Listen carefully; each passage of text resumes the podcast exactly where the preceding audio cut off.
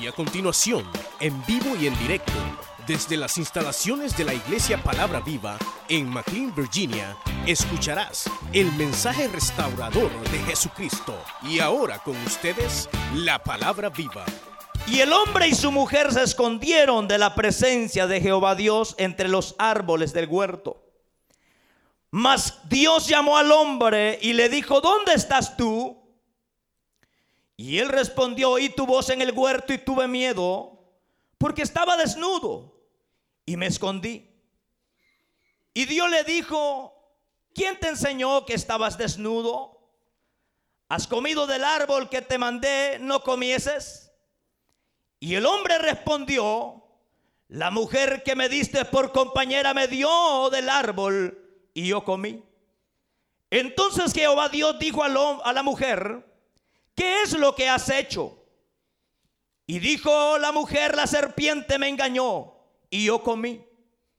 Y Jehová Dios dijo a la serpiente, por cuanto esto hiciste, maldita serás entre los entre todas las bestias, entre todos los animales del campo. Sobre tu pecho andarás y polvo y polvo comerás todos los días de tu vida. Y pondré enemistad entre ti y la mujer, y entre tu simiente y la simiente suya. Esta te herirá en la cabeza y tú le herirás el talón. A la mujer dijo, multiplicaré en gran manera los dolores en tus preñeces. Con dolor darás a luz los hijos. Y tu deseo será para tu marido y él se enseñoreará de ti. Y al hombre dijo, por cuanto obedeciste a la voz de tu mujer y comiste del, árbol de que yo te mandé diciendo no, no comerás de él, maldita será la tierra por tu causa. Con dolor comerás de ella todos los días de tu vida. Espinos y cardos te producirán y comerás plantas del campo. Con el sudor de tu rostro comerás el pan hasta que vuelvas a la tierra, porque de ella fuiste tomado, pues polvo eres y al polvo volverás. Y llamó Adán el nombre de su mujer Eva, por cuanto ella era madre de todos los vivientes. Y Jehová Dios hizo al hombre y a su mujer túnicas de pieles y los vistió. Amén. Tenga la bondad de sentarse. Hay algunas palabritas un poquito diferentes en esta versión que tengo, donde dice el deseo de... Amén, hermanos. Ahí lo pueden pasar los hermanos que están en el, en el taller de, de liderazgo, de crecimiento espiritual, perdón, hermanos. Hay algunas palabras, hermanos, que están un poquito diferentes, pero al final dice lo mismo. Queridos hermanos, desde el principio de la creación del ser humano, Dios siempre ha tratado con la vida de los seres humanos. Dios hizo al hombre y a la mujer con un propósito.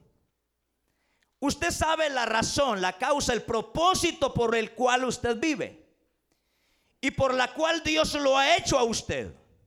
Dios hizo al hombre y a la mujer con un propósito y el propósito de Dios de hacer al hombre y a la mujer fue para amarlos. Fue para darles amor. Sin embargo, queridos hermanos, en toda la trayectoria de la humanidad, Dios ha probado al ser humano. Y el ser humano siempre ha sido rebelde, desobediente a la voz de Dios. La época en que vivió Adán y Eva se le conoció como la dispensación de la inocencia. Una época, hermanos, donde, donde dice la palabra del Señor que Dios hizo al hombre y a la mujer y los puso en el jardín del Edén y les dio autoridad para que señoreasen sobre todas las cosas. Es decir, que aparte de bendecirlos, les dio autoridad. Y a mí me llama la atención porque dice que andaban desnudos, porque eran inocentes, eran como niños. Es decir, que no, no veían la palabra, la palabra inocencia significa libre de culpa o de pecado. Es decir, que no tenían culpa o no tenían pecado. Pero en esa, en esa, en esa dispensación de la, de la, de la inocencia, el hombre le falló al Señor. Pero como Dios ama al ser humano, entonces Dios le dio otra dispensación, se conoció como conciencia. Y también el hombre falló. No que la conciencia haya fallado, sino que el ser humano ha sido rebelde a la voluntad del Señor. Entonces viene el Señor y le trama otro laxo de tiempo, otra dispensación. Se conoció como la dispensación del gobierno humano. Esos se volvieron más locos, hermano. Ellos intentaron hacer una torre que llegara hasta el cielo, se llamó la torre de Babel. Ellos pensaron que para llegar al cielo había que hacer una torre para estar más cerca de Dios. Pero usted mismo sabe, usted y yo sabemos que a Dios no podemos acercarnos por medio de una escalera. A Dios no nos podemos acercar por méritos humanos. A Dios solamente vamos mediante la misericordia de nuestro Señor y Salvador Jesucristo. Bendito sea el nombre del Señor para siempre. Esa dispensación del gobierno humano fracasó. Y Dios le dio otra dispensación al hombre. Óigame, le dio la dispensación de la promesa. Esa dispensación de la promesa, Dios se la dio también para probar al hombre. Pero también el hombre y la mujer le fallaron a Dios. Y va Dios en busca del hombre. Porque es Dios quien busca al hombre, hermanos. Y va en busca de que el hombre tenga bienestar. Y le abre otro otra dispensación. Se llamó como la dispensación de la ley. En esa otra dispensación, otro fracaso. Y no que la ley no funcionara. La ley es buena, dice la palabra del Señor. El problema era el siguiente. Que la ley se aplicaba a unos y a otros no. Traían a una mujer adúltera que había pecado a esta mujer hay que matarla, a esta mujer la hemos hallado en, pecado, hay que matarla. Pero la ley estaba siendo aplicada a una mujer que había pecado, pero no traían al pícaro que se había acostado con ella. Es decir, que también la ley fue mal aplicada, pero luego viene Dios por su gracia Viene Dios por su gracia, viene Dios por su gracia y por su misericordia y nos abre otra dispensación, la cual se le llama la dispensación de la gracia, la dispensación de la gracia. Por gracia estamos en este lugar. Por gracia estamos en este lugar, no por obras humanas, queridos hermanos. No por obras humanas. Pero en esta época que vivió Adán y Eva, fue esa dispensación, inocencia. Quisiera mencionar como número uno que el pecado nos separa de Dios. El pecado nos separa de Dios. Dios no tiene términos medios con el pecado. Cuando Dios hizo al hombre y ellos pecaron delante de Dios, Dios le preguntó al hombre, ¿dónde estás tú? Esta expresión de Dios es bien significativa y bien tremenda, porque Dios ya sabía dónde estaba el hombre. Dios no es ningún ignorante. Dios es un Dios auniciente, omnipresente, que conoce el pasado, el presente y el futuro de su pueblo. Sin embargo, el Señor le pregunta, ¿dónde estás tú? Y el hombre dice, tuve miedo y por eso me escondí, Señor. El miedo no se conocía hasta ese momento. Pero cuando el hombre le falla al Señor, entra en temor entra el miedo, entran los problemas, entran las dificultades y comenzamos a argumentar cosas y a evadir el pecado. Porque esta pregunta que Dios le hace, ¿dónde estás tú?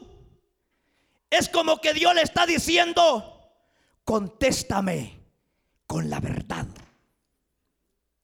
Dime qué has hecho. Pero usted no ve nunca a Adán pidiendo perdón a Dios diciéndole al Señor, mira Señor, realmente aquí el problema es que aquí hemos pecado y como hemos pecado, te pedimos misericordia, perdónanos Señor. Sin embargo, allí lo que usted encuentra es que el hombre, en vez de decir, y yo tengo la culpa, la mujer que me diste tiene la culpa, el hombre comienza a decir, el único culpable eres tú, Señor. El hombre no se echó la culpa a él de su pecado. El hombre no le echó la culpa a la mujer de su pecado. El hombre le echó la culpa a Dios de su pecado. ¿Y por qué le digo que le echó la culpa a Dios? Porque cuando él le dijo, la mujer que tú me diste, echó mi vida a perder, Señor. El único culpable de mi fracaso eres tú, Señor. Usted sabe que hay gente que pasa echándole la culpa a Dios de sus problemas. Hay gente que dice, bueno, yo hay tanto problema, yo ya estoy como loco y yo no sé ni qué hacer, Señor. Y el Dios de los cielos no me quiere, quiere a todos los hermanos menos a mí.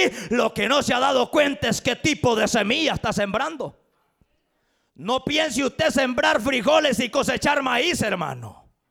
No piense usted cosechar pecado, sembrar pecado y cosechar bendiciones. Dice el libro de Gálatas que todo lo que el hombre sembrare, eso también segará. Todo aquel que siembra para la vida, de la vida espiritual, recibirá vida eterna. Bendito sea el nombre del Señor para siempre. Claro, la ley de la siembra y la cosecha. Tú siembras en pecado y vas a cosechar racimo de maldiciones. El problema es este, que tú estás sembrando hoy un, grano de, de, maíz y ese grano de maíz no te van a hacer a los tres minutos. Ese grano de maíz a usted le nace a los, a los cuatro o cinco días. Eso es que nació. Pero el fruto no lo dará los cinco días. Depende de la tierra que fue sembrada, así dará el fruto. Donde es un poco más caliente, entonces da el fruto a los dos meses el maíz y donde es un poco más helado a los cuatro meses, pero que va a dar fruto, va a dar fruto. Si usted ha pecado, no piense que usted se va a quedar así. Si usted ha pecado, no piense que la ira de Dios no vendrá. Pero no todo está perdido, porque por eso apareció el Cristo de la gloria, para deshacer las obras del diablo. En Cristo tenemos vida, en Cristo tenemos esperanza, en Cristo tenemos vida eterna. Por eso apareció el látigo de Satanás en la cruz del Calvario, para deshacer las obras del diablo. Y hay siembras que usted no las va a cosechar, hermano. Las van a cosechar nuestros hijos. Allá andaba yo una vez paseando por una aldea y me agarró la noche y me fui a tocar una puerta. ¿Quién es? Me dijeron. Ah, soy fulano. Le estoy preguntando, mire, ¿quién es usted y hijo de quién es usted? Le dije yo, Tal vez, tal vez usted a mí no me conoce, pero tal vez conoce a mi papá, le dije. ¿Quién es tu papá? Don fulano de tal, Dios mío, sos hijo de don Panchito, pasa adelante, cipote, venía a comer, hombre, me dijo y me sirvió un gran plato de comida hasta un borracho que andaba junto conmigo. Yo también soy, soy, soy hijo de él, soy hermano de él, pura mentira, hermano. Y también le dieron una gran porción de comida al borracho. Pero óigame, lo que mi padre había sembrado y yo lo estaba cosechando. De hoy en adelante pensemos en sembrar buenas actitudes, pensemos en sembrar cosas buenas en la obra del Señor, porque a su tiempo, a su tiempo, a su tiempo, a su tiempo, esa semilla que usted está sembrando dará su fruto. Pero ¿qué tal si mi padre le hubiera, quitado la mujer a alguno de ahí? ¿Y, este quién es? Ah, es digo de aquel, el hijo de ese de dar igual. Ciérrenle la puerta a ese pícaro. Si mi padre hubiera sido algún asesino, algún hombre fregado, me matan, me arrancan la cabeza, hermano.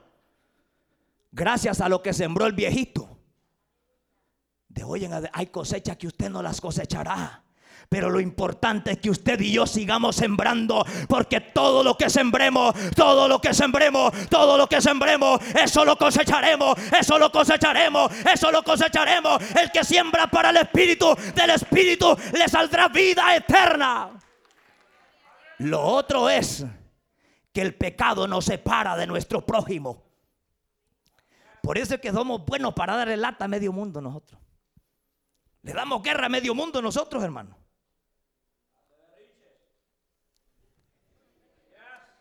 Nos cuesta llevarnos bien con la mujer. Nos cuesta llevarnos bien con el marido. Nos cuesta llevarnos bien con el compañero de trabajo. Nos cuesta llevarnos bien con el diácono que lo manda a parquearse allá. Y dice, yo no sé, me dijo un hermano, ¿por qué ese diácono me manda a parquearme allá? ¿Por qué no me dan un privado aquí? Me dijo, no, le dije yo, primero paga el precio, vaya caminando. De, ya perdí el gozo, yo venía bien gozoso, me dijo, pero ese diácono me hizo perder el gozo. No pierda el gozo, porque el gozo del Señor es nuestra fortaleza. El gozo del Señor es nuestra fortaleza. No pierda el gozo, no pierda el gozo, porque cuando usted, cuando usted está en pecado, cuando usted está en pecado, aún sus propios compañeros o hermanos, lo hacen que se aísle de usted. Ya no tiene la misma comunión. Ya no tiene la misma comunicación. Y ya el pecado comienza a echar raíces y empieza a aislarnos. Y ya las mismas amistades que teníamos ya empezamos a aislarlas. Peor si, peor si los hemos criticado, hermanos. Y cuando lo vemos venir, como, como pasó una vez a un hermano, le digo, hoy vamos a evangelizar todo este caserío, todo lo vamos a evangelizar. Y resulta que mandamos al hermano con el montón de tratados y nos juntamos por allá y todos los tratados ahí los andaba porque le debía a toda la gente a toda la gente que, vivía en esa línea donde lo enviamos a evangelizar, le debía a toda la gente cómo vamos a impactar a este mundo. Vamos a impactar en este mundo cuando empecemos a amarnos, cuando empecemos a amarnos unos a otros. Y en esto os conocerán que son mis discípulos, dijo el Señor, en que os se aman unos a otros. Dele fuerte ese aplauso al Rey de los cielos.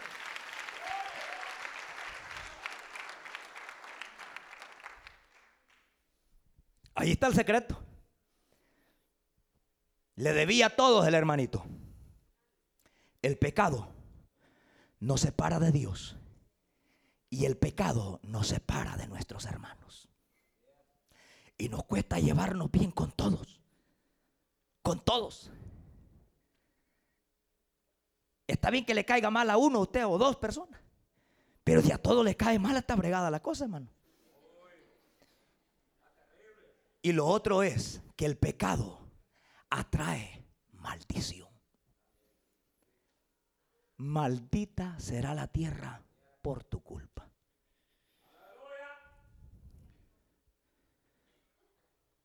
Ay, hermano, pero es que, mire, hermano, nadie va a saber, hermano. Las facturas se las van a pasar. No le vaya a pasar la mía aquí, paguen un, tol, un dólar, me cobraron y como no andaba el dólar de Cora, ah, Ay, después lo pago, le dije yo al Señor. Vaya pues. Y como no era mío el carro que andaba plaqueado, era de otro hermano. A los dos años me llamó el hermano y a mí se me olvidó pagar ese dólar. Llamar para pagar el dólar. Me dijo, hermano, estoy aquí en la NBA y me dijo, mire, que no me dan la licencia porque del carro que yo le he prestado a usted la placa, mire que se debe un dólar, me dijo. Ay, hermano, ahí páguelo. No, hermano, la cosa es que hoy son 100 dólares, hermano, me dijo. Porque se multiplica cuando nosotros no hacemos lo bueno delante de Dios, hermano. El pecado se multiplica. Y entramos en maldición. ¿Y qué es maldición, hermano? Es la ausencia de la bendición de Dios. Ay, hermano, pero es que yo, yo estoy bendecido. No ve el gran carro que ando, pues. Buen carro, buena casa, buena salud. Mire cómo estoy. Bendecido. Pero eso no es toda la bendición. Bendición es cuando usted está bendecido en todo. Está bendecido espiritualmente. Está bendecido económicamente. Está bendecido con la salud. Está bendecido en paz con Dios y con su prójimo. Esa es bendición. Porque lo contrario de la maldición es la bendición. Maldición es, por ejemplo, las enfermedades. ¿Usted cree que las enfermedades son bendición, hermano? No. Las enfermedades, algunas enfermedades, vienen por causa del pecado. Por causa del pecado. Había un hombre que tenía 38 años de estar esperando el movimiento del agua. Y cuando él quería saltar, otro saltaba en la piscina y ahí otro se sanaba. Y cuando llegó Jesús le dijo, ¿quieres ser sano? Sí, hombre, dijo, yo quiero.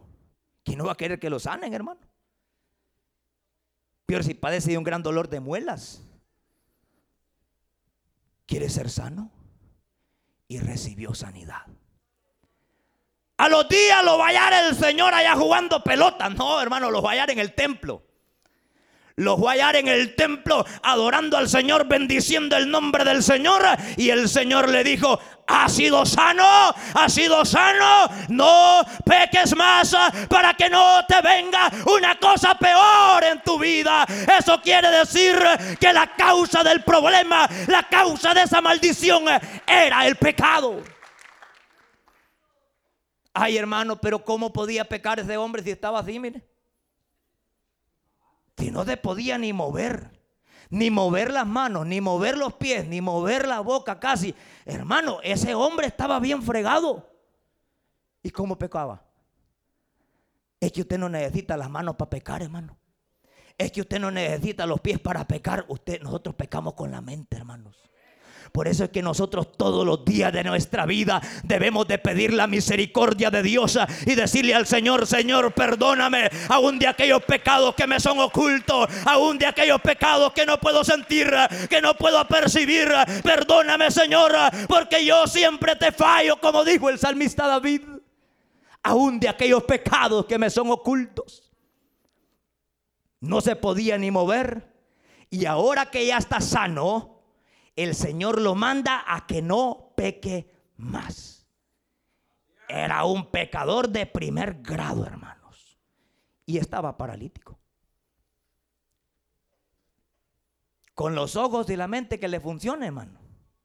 Suficiente suficiente para recibir el juicio de Dios, porque no piense que usted solo porque pasa enfermo se va a salvar, si no se arrepiente no hay vida eterna. Lo único para los únicos que hay vida eterna es para los que confiesan a Cristo como su Salvador y Señor de sus vidas. Para ellos hay esperanza, para ellos hay bendición, para ellos hay salud, para ellos hay bienestar. Bendito sea el nombre del Señor para siempre. El pecado es una maldición aún generacional. Pecó tu abuela, peca la hija y peca también la nieta. Tiene que haber alguien que comience a proclamar la sangre de Cristo. Porque es verdad que el pecado puede matar, pero por eso apareció el Cristo de la gloria para dar vida. Por eso apareció el Cristo de la gloria para dar vida. No piense que si su abuela fracasó es el mismo problema suyo. No, no, no, no. Por eso está la sangre de Cristo. Arrópate con la sangre de Jesús. Porque en Cristo hay vida eterna. Porque en Cristo hay paz. Porque en Cristo hay salvación. Porque en Cristo hay vida eterna. En Él hay bendición. Es que mientras nosotros hagamos lo bueno delante de Dios, todo marcha bien, hermanos. Si estamos de acuerdo con Dios, que, que nos va a hacer falta. El problema es estar peleados con Dios. ¿Y cuándo es cuando nosotros estamos peleados con Dios? Cuando nosotros le echamos la culpa a Dios de nuestros problemas. No le eche la culpa a Dios. Echémonos la culpa a nosotros. No, que vos fuiste el del pecado. No, todos somos culpables. Y todos necesitamos arrepentirnos delante de Dios. Encontramos a un hombre llamado Usías. Usías fue rey en la época del profeta Isaías. Este hombre comenzó a gobernar a los 16 años. Y al comenzar a gobernar a los 16 años, fue un hombre que empezó, hermanos, a hacer lo recto delante de Dios. Y cuando usted hace lo recto delante de Dios, es bendecido usted, es bendecido el pueblo y es bendecida su familia. Porque el pecado es algo que contamina. El pecado es algo que se va pasando. Y a usted lo va degradando, degradando y degradando y degradando hasta aventarlo a lo más bajo. Usías, hermano, comenzó a hacer lo recto delante de Dios y empezó aquel hombre a ser prosperado. A ser prosperado. Pero cuando le vino la prosperidad, a él se le olvidó que esa prosperidad venía de Dios. Él pensó que el poder que tenía, él pensó que la fuerza que tenía, él pensó que todo lo que él tenía era por su propia sabiduría. A él se le olvidó que el único que provee el poder, el único que provee salud, el único que provee bienestar es Dios. Entonces este hombre entró una, en una oportunidad, entró al templo. Y los sacerdotes eran los encargados de ofrecer, de quemar incienso. Pero a él se le mete el diablo a ese hombre, hermanos. Y dice, no, a hoy yo voy a ofrecer, a hoy yo voy a quemar incienso. A estos sacerdotes los voy a hacer un lado y yo voy a quemar incienso. Él pensó que el poder político que él tenía era el mismo poder que se utiliza en la iglesia. Él pensó que el poder económico que él tenía es el mismo poder que se utiliza para agradar a Dios. Sin embargo, Dios había escogido a un grupo de hombres fieles que quemaran incienso y ofrecieran sacrificio. Pero cuando este hombre estaba ofreciendo, quemando el incienso, entró el sacerdote y le dijo, ¿por qué has hecho esto, Usía? Cuando el sacerdote estaba hablando, a Usías le empezó a salir lepra en su cara y en su cuerpo. La lepra es una figura de pecado. Cuando nosotros se nos olvida que Dios se merece respeto y aquellos hombres que Dios ha puesto al frente merecen respeto nos llenamos de lepra. Y cuando no hay un genuino arrepentimiento, morimos excluidos de la presencia de Dios. Dios no quiere que usted muera excluido de su presencia. Dios quiere que usted viva y viva para siempre. El pecado causa la muerte eterna. Razón tuvo Juan el Bautista cuando vio a Jesús. Y él dijo estas palabras. He aquí el Cordero de Dios que quita el pecado del mundo. He aquí el Cordero de Dios que quita el pecado del mundo. En el mismo capítulo 3 de Génesis encontramos la enfermedad del pecado. Pero en el mismo capítulo 3, versículo número 21, encontramos la medicina para el pecado. Porque la medicina para el pecado no es rociar agua bendita. La medicina para el pecado no es andar una cruz en el cuello. La medicina para el pecado no es andar con una Biblia grande bajo el brazo. La medicina para el pecado es Jesucristo. Es el Hijo de Dios. Allí, en el capítulo 3, versículo 21, cuando Adán y Eva se dieron cuenta que estaban desnudos, ellos hicieron vestiditos de hojas de higuera. Eso quiere decir que el hombre cuando ha pecado se cubre con justicias humanas. Sin embargo, delante de Dios, aunque usted se cubra con justicias humanas, siempre estará en pecado. Entonces Dios tiene que recorrer a, a una fuente de vida. Ahí aparece el primer cordero sacrificado. Ahí aparece el primer cordero sacrificado. Y cuando este cordero es sacrificado, el corderito es sacrificado y de la piel de ese cordero el Señor hace dos túnicas. Una para Adán y otra para Eva. Pero eso, todo eso apuntaba a que un día el pecado iría creciendo. El pecado iría desgradando al hombre.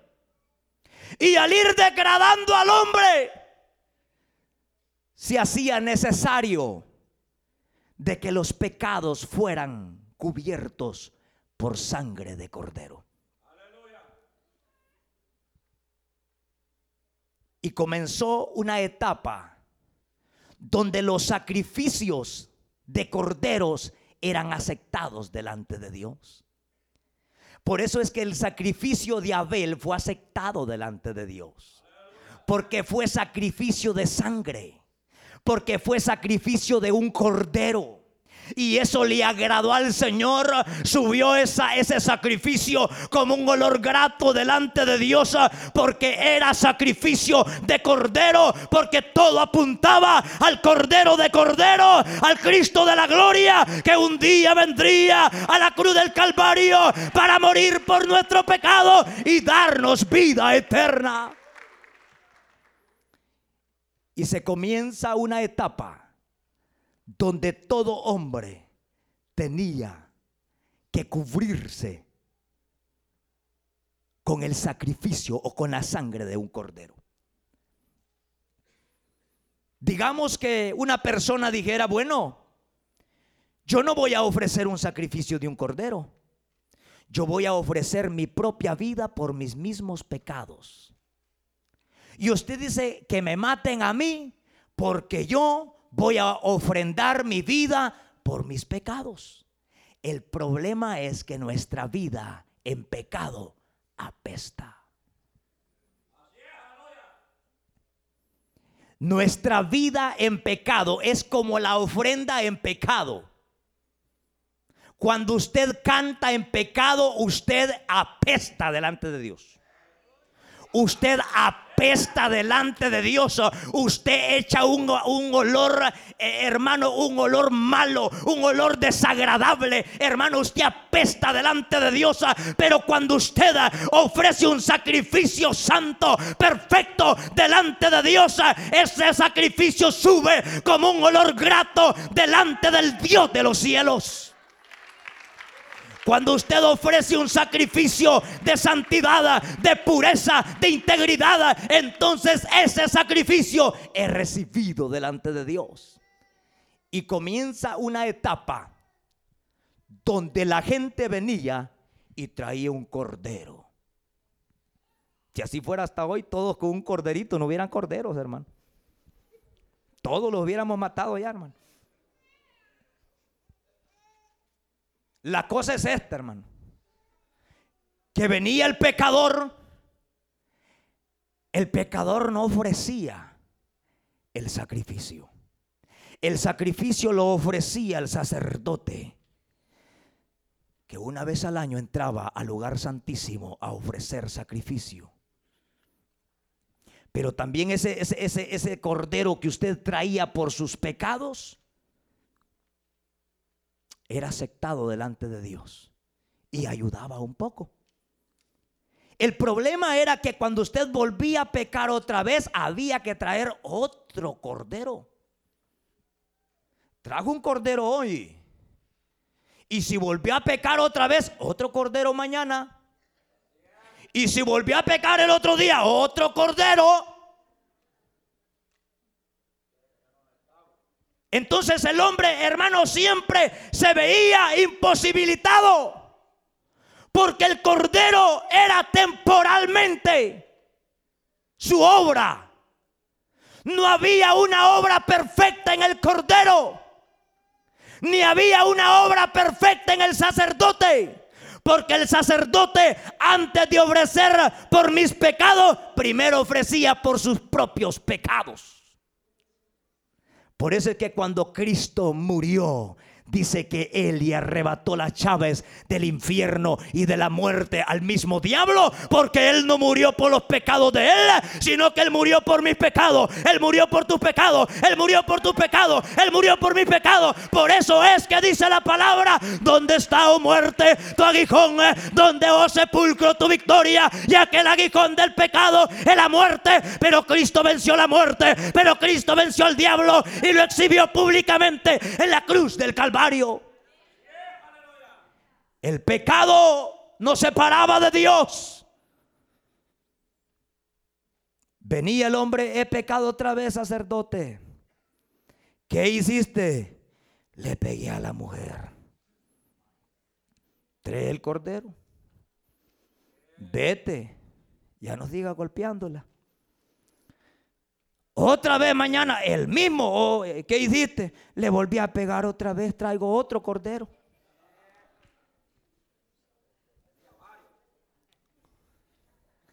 Como me dijo un hermano en una oportunidad, ay hermano, me dijo, mira que mi mujer me quiere pegar, hermano, déjese hermano, le dije. ¿Acaso que doy bruto yo? Me dijo, déjese y al fin no dice la palabra del Señor que matará el cuerpo, pero menos del alma, le dije yo. Y es la verdad, hermanos. La cosa es esta, hermanos. Que el cordero, su sacrificio, el imperfecto, por un tiempo ayudaba. Pero el hombre seguía siendo un sinvergüenza. El ser humano seguía practicando las mismas mañas. Entonces se hace necesario que haya un sacrificio perfecto. Yo cuando, cuando leo la historia de Génesis, de, los libros Pentateuco, cuando yo leo esos, esos cinco libros de Génesis, Éxodo, Levíticos y Deuteronomios, a mí me llena de emoción al darme cuenta que había un atrio afuera había un lugar santo donde el pueblo estaba. Y había un lugar santísimo donde estaba el arca del pacto, las tablas de la ley, la vara de Aarón, que reverdeció y también estaban los panes de la propiciación. A mí me llena de emoción ver eso. Pero al mismo tiempo me da tristeza porque veo a un pueblo trayendo sacrificio, pero excluido de la presencia de Dios. El único que disfrutaba de la presencia de Dios era el sacerdote. Pero el pueblo estaba excluido de la presencia de Dios porque había una cortina que dividía el lugar santo con el lugar santísimo el lugar santo estaba el pueblo pecador, excluido de la voluntad de Dios, excluido de la presencia de Dios. Había una cortina que cerraba ese lugar, pero dice la palabra del Señor que cuando Cristo murió, la tierra tembló, el sol se oscureció, las rocas se partieron en dos, el templo, dice la palabra, que la cortina del templo se rasgó de arriba hacia abajo. Cristo dijo esta palabra, yo soy el camino, yo soy la verdad y yo soy la vida y nadie va al Padre si no es por medio de mí, dijo Jesús. Se rompió la cortina y el pueblo entra a la presencia de Dios. Y usted ve en su carro y va adorando al Señor. Y usted está en el trabajo y está adorando a Dios. Y usted está bañándose y está alabando a Dios. Porque allí donde usted está, está la presencia de Dios. Oh, samaritana, le dijo el Señor, viene en día, ni que en este lugar, sino que donde quiera que invoquen el nombre del Señor, en todas partes, ahí estará mi presencia. Oh, bendito sea el Señor. Porque a la samaritana le habían dicho que solamente en este monte Sí, solamente allí era antes, pero hoy la presencia de Dios está donde quiera que se le invoque, donde quiera que se le invoque, ahí está la presencia bendita de Dios, porque Cristo rompió la cortina que nos dividía. Hoy usted es salvo por gracia. El pueblo que no tenía entrada al lugar santísimo el sacerdote, ¿sabe cómo andaba el sacerdote? El sacerdote andaba danzando, danzando, danzando, danzando en la presencia del Señor, en la presencia del Señor. No habían sillas en ese lugar, no habían sillas en ese lugar. Era un lugar limpio donde solamente estaba el arca del pacto, donde estaban las tablas de la ley, la vara de Aarón, los panes de la propiciación, el maná de Dios. Ahí estaba la presencia de Dios en ese cajoncito. Ahí estaba la presencia de Dios. Y cuando el sacerdote, su ofrenda era agradable, terminaba. Terminaba su sacrificio y su pueblo era bendecido.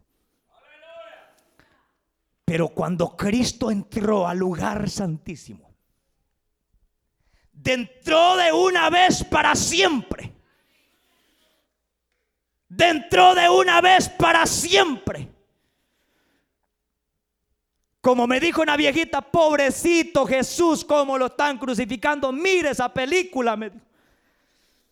Pobrecito nosotros si no nos arrepentimos. Él no es ningún pobrecito. Él es rey de reyes. Él es el alfa y la omega. Él es el principio y el fin. Cristo no es ningún pobrecito. Él es el alfa y la omega. Pobrecito aquel que no le entregue su corazón a Él. Pero Cristo entró al lugar santísimo. Y habiendo un lugar donde sentarse se sentó a la diestra del Padre. Los sacerdotes del antiguo pacto no pudieron sentarse, pero Cristo se sentó no para otra cosa, sino para interceder por usted y por mí. Cuando nosotros pecamos, el diablo te acusa. Mira si es un sinvergüenza. Arrancale la cabeza a ese pícaro ese merece la muerte. Entonces el Padre alza la mirada y no ve al pecador, sino que ve la sangre de Jesucristo cubriendo la vida de ese pecador. Aunque la gente te critique, aunque la gente hable de ti, pero si tú te has arrepentido de tus pecados, tú tienes vida eterna. Porque nosotros somos buenos para echar tierra, ¿La matamos, Señor? Bueno, háganlo, pero comiencen a tirar la primera piedra todos aquellos limpios, perfectos y que llevan una vida pura. Mátenla todos los buenos. Todos eran sinvergüenzas, hermano. Todos eran pícaros, hermano. Y empezaron uno por uno, mire, uno por uno yéndose, uno por uno yéndose, uno por uno yéndose, uno por uno yéndose. Porque el hombre es bueno para acusar, es bueno para acusar. Pero cuando tú te dejas de echar una mirada para tu prójimo y alza la mirada para tú mismo, entonces te das cuenta de tus imperfecciones. Porque somos buenos para juzgar a otro. Y en vez de juzgar a otro, deberíamos ver nuestros propios errores como estamos delante de Dios. Somos buenos para criticar. Ese hermano no merece la vida. Ese merece morir cinco veces, setenta veces siete merece morir ese hermano. 25 veces siete debe de morir ese hermano y se vuelve a nacer que vuelva a morir otra vez Porque nosotros así somos los seres humanos. Así somos los hombres. Así somos los hombres. Mientras usted me invita al buffet, usted es buena gente para mí. Mientras usted me invita una taza de café, soy bueno con usted. Mientras usted me dio una palmadita en el lomo y me diga qué bonito predicó, hermano Salvador, yo voy a decir usted es mi amigo. Pero qué tremendo cuando yo me doy cuenta que usted me empieza a criticar. Dios me manda amarlo a usted, amarla a usted, amarlo a usted, amarlo a usted aunque usted me critique, yo debo de amarlo a usted. Y si yo me pongo al nivel suyo, soy un hijo del diablo. Soy un hijo de Satanás. Todo hombre que no soporta a su prójimo no ha nacido de nuevo. Usted y yo debemos de tolerarnos. Y en vez de echarle la culpa a Dios, echémonos la culpa a nosotros. Pero no una culpa por mi culpa, por mi grandísima culpa, por mi culpa, así como andan hoy los locos, hermano. Hay locos todavía, hermano. Por mi culpa. Ay, Santa María, Madre de Dios ruega por nosotros, los pecadores, ahora y en la hora de nuestra muerte. Amén, Jesús. Dios te salve María, si María. Mire, hermano, dice, dicen una mujer, ay, esos cristianos, ¿cómo critican a la Virgen María? Y la Virgen María fue buena. Claro, ella fue buena. Ojalá que todas estas mujeres hermosas que están en este lugar imiten a María, porque María, cuando el día de Pentecostés, María habló lengua, María profetizaba, María estaba encendida del poder de Dios. Ojalá que todos imitemos a María. Ojalá que todas las mujeres imiten a María. María fue santa. María fue pura. María dice que fue santa entre todas las mujeres. Bendita. Y María era pentecostés, hermano. Hablaba lenguas porque estaba en la iglesia de los 120 en el aposento alto. Esa mujer ha de haber profetizado, ha de haber hablado lenguas, hermano. Qué tremendo, ¿verdad? Pero ella no puede salvarlo a usted. Solamente Jesucristo. Yeshua Mashiach, Jesús de Nazaret. Él es el único que puede darnos la vida eterna. Allí donde apareció la enfermedad del pecado, apareció la medicina el sacrificio de un cordero para cubrir las necesidades. Y al sacarnos de nuestros pecados, Dios nos manda a sembrar en tierra fértil, a sembrar cosas que le agraden a Dios. Nunca esperemos bendición cuando nosotros sembramos desobediencia. Porque la desobediencia, el pecado, trae consecuencias. Consecuencias. Duro, hermano. Cuando yo meditaba en eso, decía yo, no ustedes, no ustedes, cuántas decisiones estúpidas he tomado yo en mi vida. Y por esa razón, yo, no ustedes, yo no he visto la gloria de Dios. Hay decisiones. La decisión que tomó esta parejita fue mala. Desobedecer a Dios. Cuando yo desobedezco a Dios, estoy tomando una decisión muy estúpida en la vida. Parece fuerte la palabra, pero es una verdad. Si alguien preguntara, ¿quién ha tomado una decisión estúpida? El hermano me está ofendiendo. Yo soy el primero en haber tomado decisiones malas en mi vida. Y por eso yo no he visto la gloria de Dios, probablemente.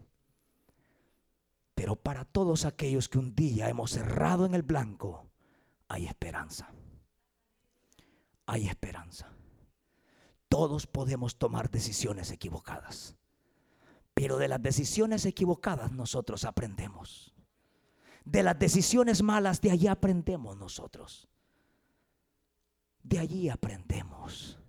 Y si usted no aprende de los golpes de la vida, entonces usted ya nunca va a aprender nada, hermano. Si hoy usted de este tiempo para atrás ha tomado malas decisiones y ha errado en el blanco desobedeciendo a Dios, no pensemos que a Dios nosotros podemos sacarle bendiciones cuando nuestra siembra ha sido pecado. No se puede. No se puede. No se puede sacar bendiciones de pecado. Pero si hoy venimos a Jesús, Él nos limpia con su sangre.